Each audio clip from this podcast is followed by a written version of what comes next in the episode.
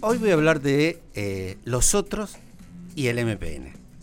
Vio que el, libro que escribió Gabriel Rafar, el historiador, eh, a quien entrevistamos aquí en Voz a Diario, escribió el libro El MPN y los otros. Hacía una referencia a cómo el, MPN se ha mantenido en el poder a expensas, podría decirle, de los otros. ¿Quiénes son los otros? Los eh, partidos de que se los conoce como la oposición. Si existe o no existe, si son funcionales o no son funcionales, esto es algo que se ha escrito mucho y se ha hablado muchísimo. Incluso eh, algunos este, dirigentes de la, de la oposición, como eh, que, merecen respeto ideológico e intelectual, como eh, Raúl Podestá, el ex intendente de la localidad de Zapala y diputado provincial, admite que por, eh, por diferencias en la oposición, entre comillas, nunca se logra eh, un, esquema de una estrategia que permita doblarle el codo, permítaseme la, la la, licencia al movimiento popular neuquino, no en términos, este, no en términos literales, ¿no? ¿Por qué? Estaba leyendo la historia del Partido Bloquista de San Juan, fundado por Federico Cantoni. Eh, es radical, nació eh, en este, este, partido en San Juan en la segunda mitad del siglo XX y logró gobernar esta provincia con un esquema bastante parecido al del MPN. Un, un esquema populista, construyó casas, en una suerte de Felipe Zapac sanjuanino. Este, y luego, ¿qué pasó? ¿Qué pasó? Las diferencias internas en la familia Cantoni terminaron haciendo trizas este partido bloquista de San Juan que supo ser en los inicios de la democracia a partir del 83 mm, una como dijo eh, Jorge Zapac una rara avis o no mejor dicho lo que dijo Jorge Zapac me debe estar escuchando ahora este no dijo rara avis cuestionaba lo de la rara no era una, una ave rara sino que era decir un ave fénix que renace de las cenizas ahí está el concepto ¿por qué renace de las cenizas del MPN? porque superó las internas de la familia Zapag, las disputas entre Elías y Felipe Zapag, las superó y se mantuvo en el poder, a diferencia del Partido Bloquista de San Juan.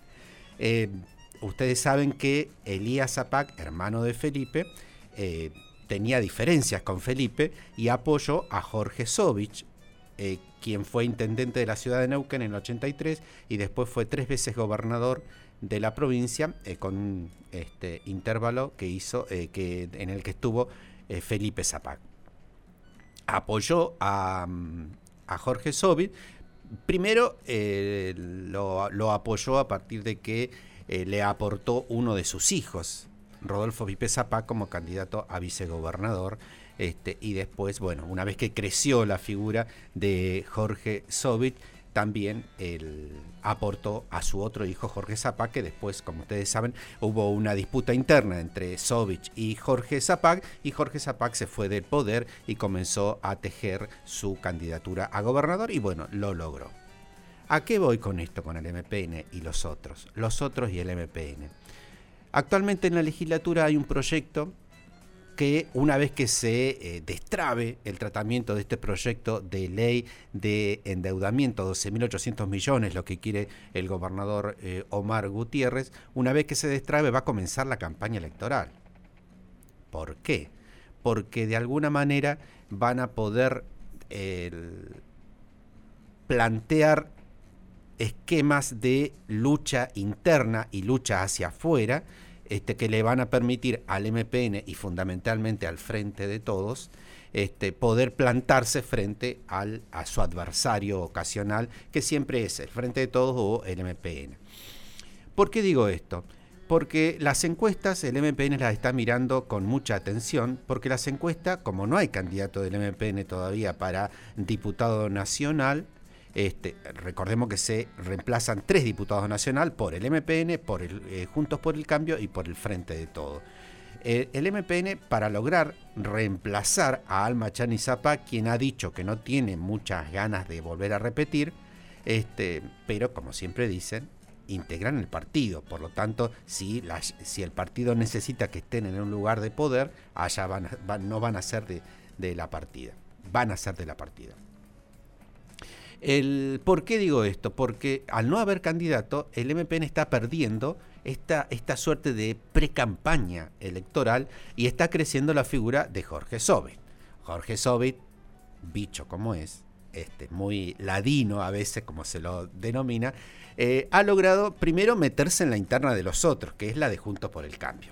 A partir de que eh, tiene buena aceptación de algunos dirigentes del PRO, este, ha logrado imponer su figura y decir que va a, va a competir en, dentro de, la, de las PASO, dentro de Juntos por el Cambio. La UCR con César Gas a la cabeza y la coalición cívica ARI con eh, Karina Montesina han dicho no. Si Jorge Sobi compite dentro de eh, Juntos por el Cambio, la UCR y eh, la coalición cívica se retiran. Obviamente, si se retira la coalición cívica y la UCR de Junto por el Cambio, deja de tener esa, esa suerte de validación legal que tiene Junto por el Cambio, eh, donde también el eh, actual diputado nacional, David Esleret, ha manifestado, se enojó él acá cuando le preguntamos por Sobi, dice, ¿por qué yo tengo que estar hablando de Sobichen? Este, así que es probable que tampoco quiera que Sobi participe dentro de la interna eh, de Juntos por el Cambio, que puede cambiar de nombre ahora, Juntos por el Cambio, este, de acuerdo, se lo dieron a una consultora de Buenos Aires para que elija un nombre más acorde a la realidad política. Vamos al frente de todo. En el frente de todo, este, en el último congreso, eh, donde vio que en el frente de todos son todos vivos, entre comillas. Terminó el Congreso y en lugar de, eh, se, informó lo que formalmente había, eh, había pasado en el Congreso, que era vamos a volver a participar de las elecciones como frente de todo, e invitaron, en términos formales, al resto de las agrupaciones que integran el frente de todo para que sean, para que sean de, de la jugada, ¿no? pero rápidamente salieron que apoyó a uno, que apoyó al otro, que este, que el otro, que el otro, que el otro. ¿Por qué? Hay muchas disputas internas en el frente de todo. ¿Por qué? Porque es un frente, no es un partido. No es como el MPN que es un partido. Este, este es un frente donde hay muchas eh, personas que piensan distintas. Este, y allí se está jugando, dentro del frente de todo, si Oscar Parrilli, el presidente del Instituto Patria, y principal referente de la vicepresidenta Cristina Fernández de Kirchner en su lucha contra, la, eh, contra el Poder Judicial a nivel nacional, tiene ese poder para formar listas que ha tenido en 20 años. ¿eh? Recordemos que en 20 años el Partido Justicialista no ha tenido ningún candidato a gobernador que sea del Partido Justicialista. Perdió, como nos decía este, Juan Pablo Presoli, eh, durante un periodo concejales en el Consejo Deliberante porque no alcanzó a llegar al porcentaje mínimo para llegar a, concejales, por eso dicen que hay que hacer las elecciones todas de una sola vez para que el PJ tenga representación. Este, los otros. Es decir, eh, lo que siempre hace el MPN en estos casos es meterse en, con los otros, porque de esa manera logra atomizar la, la oposición, entre comillas, la oposición, este, y de esa manera mantiene el poder con un porcentaje de votos que mm, siempre son más menos 30% del electorado que le es fiel al MPN. ¿Qué pasa ahora? El MPN no define candidatos a diputado o está ahí, ahora en julio se vence el plazo para presentarse, y al no definir esta, esta suerte de pre-campaña está siendo ganada por Sovich, quien se lo identifica como el MPN, porque de hecho no se ha desafiliado todavía, y el, mientras tanto, las autoridades actuales del Movimiento Popular Neuquino, que están encabezadas por el gobernador Omar Gutiérrez, intentan sacar la ley de endeudamiento de la legislatura o llegar a un acuerdo con la oposición. ¿Por qué? Porque en el, recinto sí tiene 18 votos, como pasó la vez pasada. Eh, los nueve diputados del MPN más los aliados que siempre los, los, este, los estimula a apoyar, como pasa con Perecini, vio que Gloria Ruiz ahora le salió a decir que no lo apoya, bueno, en definitiva, este, digo, los otros y el MPN, ¿no?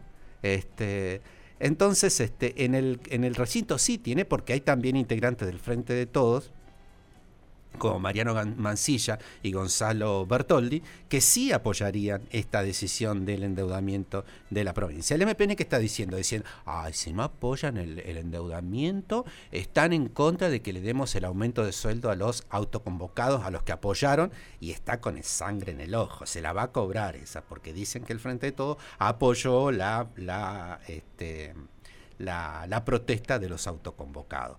¿Fue cierto? No fue cierto lo apoyó, no se notó mucho que lo apoyó. No se notó mucho que lo apoyó. Pero bueno, el MPN está convencido que, que lo apoyó y que el, fantasma de Oscar Parrilli anduvo detrás de todo esto. Le, como que le, le, juegan una ficha a Oscar Parrilli este, como que es el gran decisor dentro del Partido Justicialista. Bueno, esto es lo que pasa en los otros y el MPN. En el, recinto tiene los 18 votos, pero hay que ver si los tiene en la Comisión de Asuntos Constitucionales. Es una formalidad que necesita que salga de esa comisión para ser tratado en comisión. Em, Sergio Fernández Novoa se lamentaba que se usen algunas triquiñuelas porque si algún integrante del Frente de Todos que participa de la reunión de la Comisión de Asuntos Constitucionales no vota a favor del endeudamiento, puede ser cambiado por otro, que sí apoya el, endeudamiento del que pidió el gobernador Omar Gutiérrez. Una vez que se destrabe esto y el MPN logre mojarle la oreja, digamos, al frente de todo, enojado porque apoyó a los autoconvocados, va a comenzar la campaña en serio eh, para diputado y para concejal por parte del MPN. Ese es mi editorial de hoy.